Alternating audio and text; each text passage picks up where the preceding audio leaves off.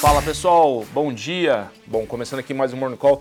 Só antes aqui da gente iniciar, pedir desculpas é, por ontem. A gente teve uma, que uma, questão técnica aqui, enfim, acabou que a gente não conseguiu fazer o, o, o bate-papo nosso aqui no horário. Então, nossas sinceras desculpas. Agora sim, começando, quem está comigo aqui hoje na bancada, Vitor Melo. E aí, Brunão, tudo Bom? bem? Bom, Bom. dia, pessoal. Boa terça. Bom, pessoal, dando, dando um início aqui ao nosso, ao nosso Morning Call, sem dúvida alguma, o grande destaque, e tá, enfim, já, se, você, se eu colocar aqui as principais notícias de manhã aqui do Bloomberg, é, sem dúvida alguma, é, 9 de 10, é, que é a questão do, justamente dos 10, do 10 anos americano, né, atingindo ali o maior nível desde 2015, tá, a gente falou agora, você está é. 4,70, 4,75? É, 4,73, né, Bruno? A gente já está no, no, maior nível desde, desde prévio à crise de 2008, já tem basicamente 15, 16 anos que a gente não está no nível, no nível tão alto, as, os outros vértices da curva eles também estão acompanhando, né? É, o dois anos também está perto de, de, de 5,20, 5,25, 5 anos também, 4,70 mais ou menos. É, basicamente todos os vértices eles, eles abriram, né? A ponta longa ela acabou estipando, né, subindo, abrindo mais, é, abriu perto de, de 60 com 70 bips aqui.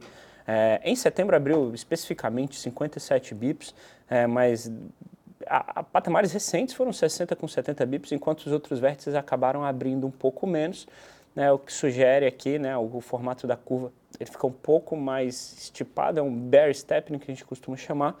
É, isso acaba tendo implicações em todos os mercados, né, Bruno? Não só no, no mercado de juros, é, mas no mercado de renda variável também. A gente viu as principais empresas do S&P uh, apresentando uma performance ruim recentemente. É, então, acho que isso é um, é um, comentário inicial aqui, né, Bruno? É, e sem dúvida alguma, esse, bom, esse movimento já tem algum tempo. E ontem até na live lá com o Cadu a gente falou bastante sobre isso, que o movimento começou ali no, na segunda quinzena de, de agosto, perdurou por todo o mês de setembro. Então o mercado ele segue desde então com baixo apetite a risco de, né, de forma generalizada. Uh, ontem a gente teve o ISM que acabou trazendo também uh, um pouco mais de colocar aqui talvez ceticismo em relação à trajetória de juros uh, dos Estados Unidos. Lembrando que, e aí até se você tiver, Melo, te confesso que eu não olhei, mas é, a precificação de mercado vis-à-vis o que o próprio Fed esperava para juro terminal de 2024, existia ali uma diferença em torno de 50 bips, né, de é. meio por cento.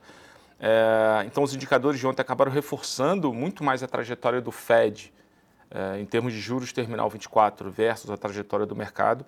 E hoje a gente tem outros indicadores é, ligados a mercado de trabalho, que é o, o JOLTS, que eventualmente pode reforçar a tendência é, é, de queda ali de, na, na, vacância do mercado americano, mas é um dado importante à luz de todo esse movimento do, do, dos juros americanos, né, do 10 anos.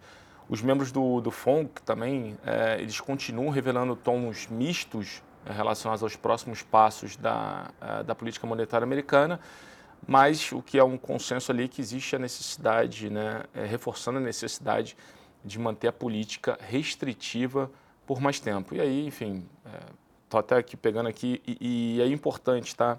Então, enquanto eu estava falando aqui agora, eu estava tava buscando a precificação.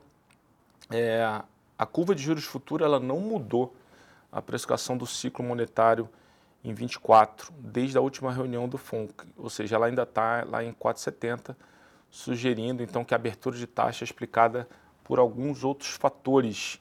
É, e aí a gente está vendo, como você bem comentou, o S&P, enfim, arrefecendo um pouco, o VIX, né, que é a questão de volatilidade é. É, aumentando, números mistos também na China acabam que também não ajudam essa perspectiva de crescimento global Sim. e, consequentemente, a gente tem esse movimento todo de aversão a risco. Né?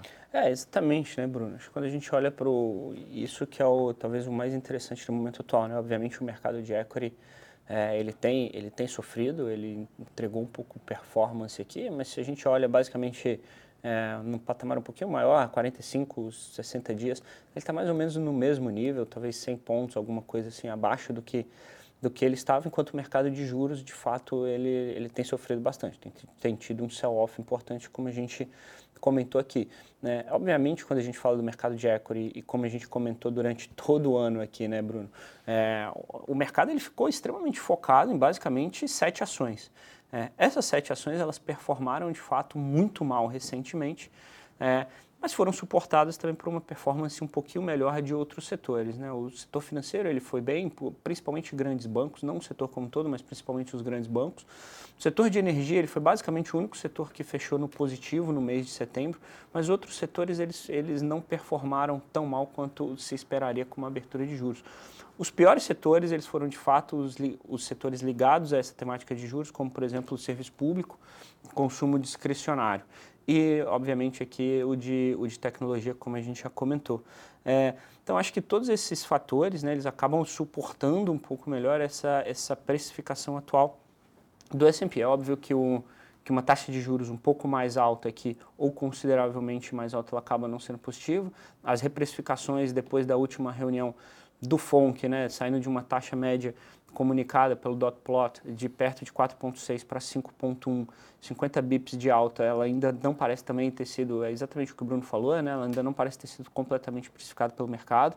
É, usando, usando uma ferramenta aqui do CMI, basicamente 80% do mercado ainda espera que no fim de 2024 a taxa de juros ela seja abaixo de 5 pontos percentuais, ou seja, abaixo do que o Fed é, é, estima e já comunicou. E isso tudo alinhado com uma, com uma atividade econômica aqui muito mais resiliente, com um aumento importante também da estimativa de atividade econômica por parte do Fed, saindo de 1% do ano que vem para 2,1%. É, e até o, os ventos contrários recentes da, de alta do petróleo, né? ventos contrários, obviamente, falando para para a própria dinâmica de inflação. É, é, bem verdade que essa dinâmica de petróleo não, não, é, não é não é tão direta né, essa ligação em relação a se o petróleo sobe, a inflação sobe, até porque quando o petróleo, o preço do petróleo sobe demais, você tem uma desaceleração natural econômica e isso geraria também uma inflação é, naturalmente um pouco menor. Então essa ligação ela não é tão direta, tão simples de ser feita, mas uma, uma primeira vista, uma vez que o preço de energia sobe, obviamente a gente tem índices inflacionários mais pressionados. É, então só com esse preâmbulo aqui inicial, é, reforçando, o pessoal perguntou, 11 horas sai, é, sai o JOLTS, então é o dado disparado, é o dado mais importante do dia para a gente, é, gente ficar de olho. É importante falar também que o mercado é, lá na China, né, Hong Kong, perdão, reabriu após o, é, o feriado, você teve o Golden Week lá na, lá na China, então os mercados ficaram fechados durante uma semana. É, e aí já trazendo aqui para o mundo de commodities, o, o, o Melo já deu né, o start aqui com a questão de petróleo, uh, o minério de ferro ele caiu, ou tá caindo, né, caiu alguma coisa próxima ali a 1,5. Uh, ah, então os mercados reabriram em Hong Kong, na Ásia reabriram uh, em queda, obviamente um peso importante de toda essa uh, dinâmica que a gente comentou aqui anteriormente relacionada aos juros americanos, dado que os mercados estavam fechados, é natural que esse movimento de preço mais negativo acabe se refletindo nas ações pós esse pós o feriado. hoje a gente não tem é, nenhum membro, é, nenhum, nenhum comentário, nenhum discurso, nada de nenhum membro do, do, do FED. Todos os discursos foram feitos ontem. ontem. É, e hoje é importante falar que, segundo a Reuters, é, um, acho que isso aqui tem um ponto para ser monitorado, um grupo de senadores, incluindo o líder da maioria, né, o, o Chuck Schumer, ele planeja visitar a China na próxima semana e espera se encontrar com o presidente chinês Xi Jinping, lembrando é, que durante muito tempo, volta e meia, a gente comentou aqui um pouco sobre né, esse, é, essa, é, essa, essa relação entre Estados Unidos e China, o quanto isso é, poderia acabar gerando, enfim, algum algum estresse é, é, político econômico. então, qualquer sinalização de fato pró um, um relacionamento melhor deveria também ajudar um pouco, pelo menos, a, a, reduzir a percepção de risco do mercado como um todo. Uh, Brasil? Vamos lá? Bora. Então, começando aqui para Brasil, pessoal, hoje a agenda uh, muito ligada, tem um dado importante, uh, que é a produção industrial, que vai sair 9 horas, então logo mais. você também, às 10h30, sai venda de veículos da, da FenaBrave. Uh, mercado aqui também, enfim, sentiu ontem, a curva futura abriu bastante, muito reflexo do que tem acontecido lá fora. E aqui acho que não tem muita, muita diferença, a gente continua quase que discutindo todo dia, diariamente, essa questão do, do arcabouço. É. Agora, ontem, até conversando com o Cadu, no papo da, das carteiras é, mensais, ele até frisou bastante que assim o tempo está passando e realmente a gente agora fica, né, fica, o mercado vai ficar realmente um pouco mais ali, é, enfim, vai, vai, essa, essa pressão de alguma forma é, deveria aumentar, né, no sentido de poxa, dado que o tempo agora é mais curto Sim. e muitas coisas relacionadas à questão de tributação, elas têm o efeito de anuidade, então precisa ser definido esse ano para que tenha o um reflexo Sim. a partir do início do ano que vem, é, um tempo menor, ele realmente traz um pouco mais de risco para essa discussão, né? É, sem dúvida, né, Bruno? Acho que a, o papo, inclusive, vale até reforçar, pessoal, o papo do, do Bruno e do Cadu ontem em relação um pouco da, da, da cabeça do, do, time, da nossa cabeça aqui pro, pro mês é, de outubro, né? Já está no, já tá no, no canal do banco, um papo bem legal, fala também um pouco das escolhas das nossas carteiras recomendadas onshore. É, e, e, uma, e, e, ontem, né, eu, assisti, eu, eu, escutei também o papo e, e, foi interessante, né, Bruno? Porque é, dentro das nossas conversas, uma visão muito parecida com o que a gente tem tido, é, o mês de agosto e o mês de setembro, eles foram meses de, de certa calmaria para o nosso mercado local, é, doméstico. A gente não teve tantas pautas que spread out, né, que, se, se, que estivessem durante o mercado inteiro, que justificassem uma aversão ao risco, justificassem eventuais quedas muito grandes do, do Ibovespa. O que a gente teve foi um cenário externo bastante conturbado. É, mesmo China, que em vários momentos é, tentou trabalhar com alguns estímulos, também quando, quando saía o dado, o dado em geral não era favorável, e o nosso time macroeconômico revisou por algumas vezes já o crescimento de China, chegando com um crescimento de 2024 até mais baixo é, do que o desse ano, perto, perto de 4, 4,5%. É, enquanto a gente foi para os Estados Unidos, a gente teve todo esse, esse sell-off de bonds, a gente teve uma abertura muito grande da curva de juros, é, tanto em agosto quanto em setembro, é, uma saída de capital muito forte de 13 bilhões em agosto, e de bem menor já, é, de 1,1 bi em setembro. É, e aí aqui é muito suportado já por conta dos, dos valuations, né, os valuations bastante atrativos aqui na bolsa local. É, mas fato é que conforme a gente vai chegando no fim do ano e, e, o cenário lá fora ele não se tornou mais claro, ele talvez, talvez esteja até mais complexo, é, de uma leitura um pouco mais difícil, até porque conforme o ano vai passando a gente também fica mais próximo de entrar na corrida eleitoral americana do ano que vem. É, em contrapartida, a gente começa também a ficar com um olho aqui na nossa dinâmica local. É, o que, que vai ser feito da MP 1185 dos, dos impostos, que tratam sobre JCP, é, que trata também sobre a exclusão é, da base de cálculo do PiscoFins também de alguns, de, de, principalmente né, de empresas, de, de, subsídios de empresas do varejo. É, o que, que vai ser feito também em relação a, a, a, como vai ser levantado, né, todo o que, que vai ser feito em relação ao déficit, que, que, que a princípio a meta é de um déficit primário zero. É, então isso tudo aqui, essa negociação ela precisa ser feita. Em geral, se o governo ele, ele continua com essa meta de déficit zero, né, tem uma chance não desprezível de eventualmente ele não atingir, o que geraria um eventual contingenciamento de gastos em ano é, eleitoral municipal no ano que vem. Então, isso tudo precisa ser uh, acompanhado muito de perto, porque, obviamente, isso traz risco e a gente costuma ver esse risco na curva de juros, na NTNB 35 abrindo, né, Bruno? Isso. Até antes de complementar o Melo, só uma errata rápida aqui, a galera já, já comentou e obrigado. É, às 9 horas tem o, o Bostic falando, então passou aqui batido no meu, é, no que eu tinha anotado, então hoje tem discurso sim, 9 horas tem o, o, o, o, Bostic ele uh, vai comentar, ele é, não, é membro não votante, tem um, normalmente tem um perfil um pouco mais dovish, então é, vale ficar de olho. Pessoal, então feito essa, essa errata aqui, consertando rapidamente, pegando o gancho do Melo, e ontem acho que vale reforçar, o Cadu, a gente falou muito sobre isso, o, o ponto é, inclusive, a gente aqui, a gente não tem, na verdade, os, arredondando aqui a conta, os 160 bi de arrecadação das nossas premissas para é, entregar o déficit zero ano que vem. A gente parte da premissa, da hipótese que haverá algum contingenciamento, que inclusive é, não será pequeno, não deveria ser pequeno, para de fato você chegar é, próximo ao déficit zero. A gente também não tem o déficit zero ano que vem com premissa e o mercado como um todo, a maioria do mercado também não tem essa questão. Acho que o ponto aqui para ficar de olho é que, dado que o tempo ele vai se reduzindo, é, para de fato é, o risco é o governo eventualmente querer mudar essa, essa meta de déficit zero para o ano que vem. Isso acabaria gerando, obviamente, um efeito negativo na curva de juros e, consequentemente, é, em todos os mercados. Né? Seria um grande movimento de aversão a risco. Então, o ponto aqui de discussão vai justamente nessa linha.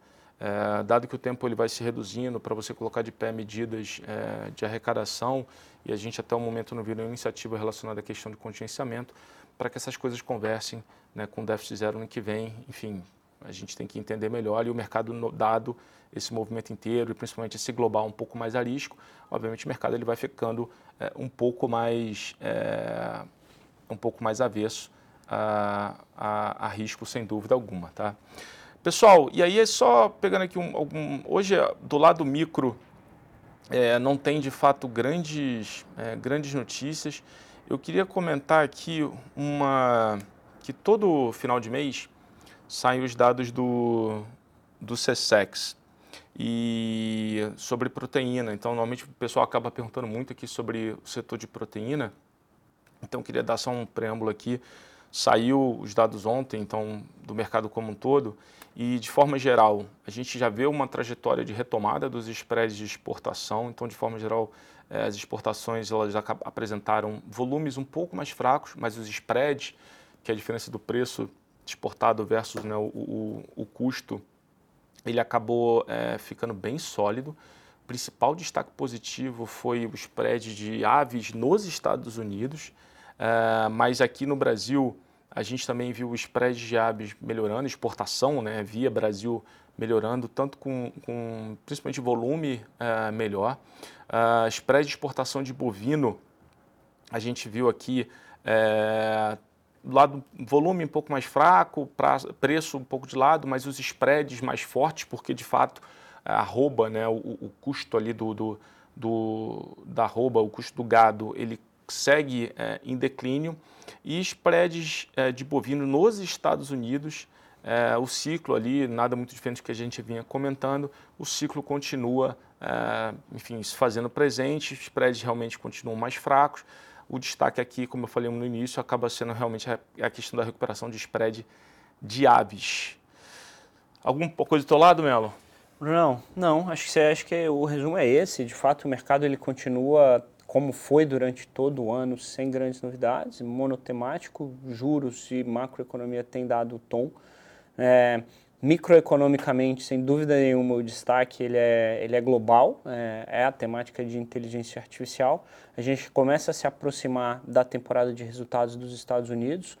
É, tradicionalmente, os bancos divulgam primeiro, devem divulgar já é, entre a segunda e terceira semana agora de outubro. E no fim do mês a gente começa a nossa temporada de resultados e aí, obviamente, a gente vai manter todos vocês informados, pessoal. Ah, lembrando, essa semana tem CEO Conference do Banco de Nova York, o Cadu falou muito sobre isso ontem, então fiquem atentos aqui aos nossos conteúdos lá no, no content.btgpactual.com. Então, tudo que a gente receber de highlights, é, de enfim, sites interessantes relacionados ao nosso, o nosso CEO Conference que está acontecendo em Nova York essa semana, que é o encontro das companhias de América Latina, né, dos diretores financeiros e dos CEOs é, com os investidores, a gente vai mandar lá para vocês. Pessoal, obrigado mais uma vez pela audiência, obrigado pelas perguntas e dúvidas. Se não está inscrito, se inscreve. Compartilha aqui depois a live para quem você achar que possa se interessar. Obrigado a todo mundo mais uma vez. Um abraço. Até amanhã. Valeu, pessoal.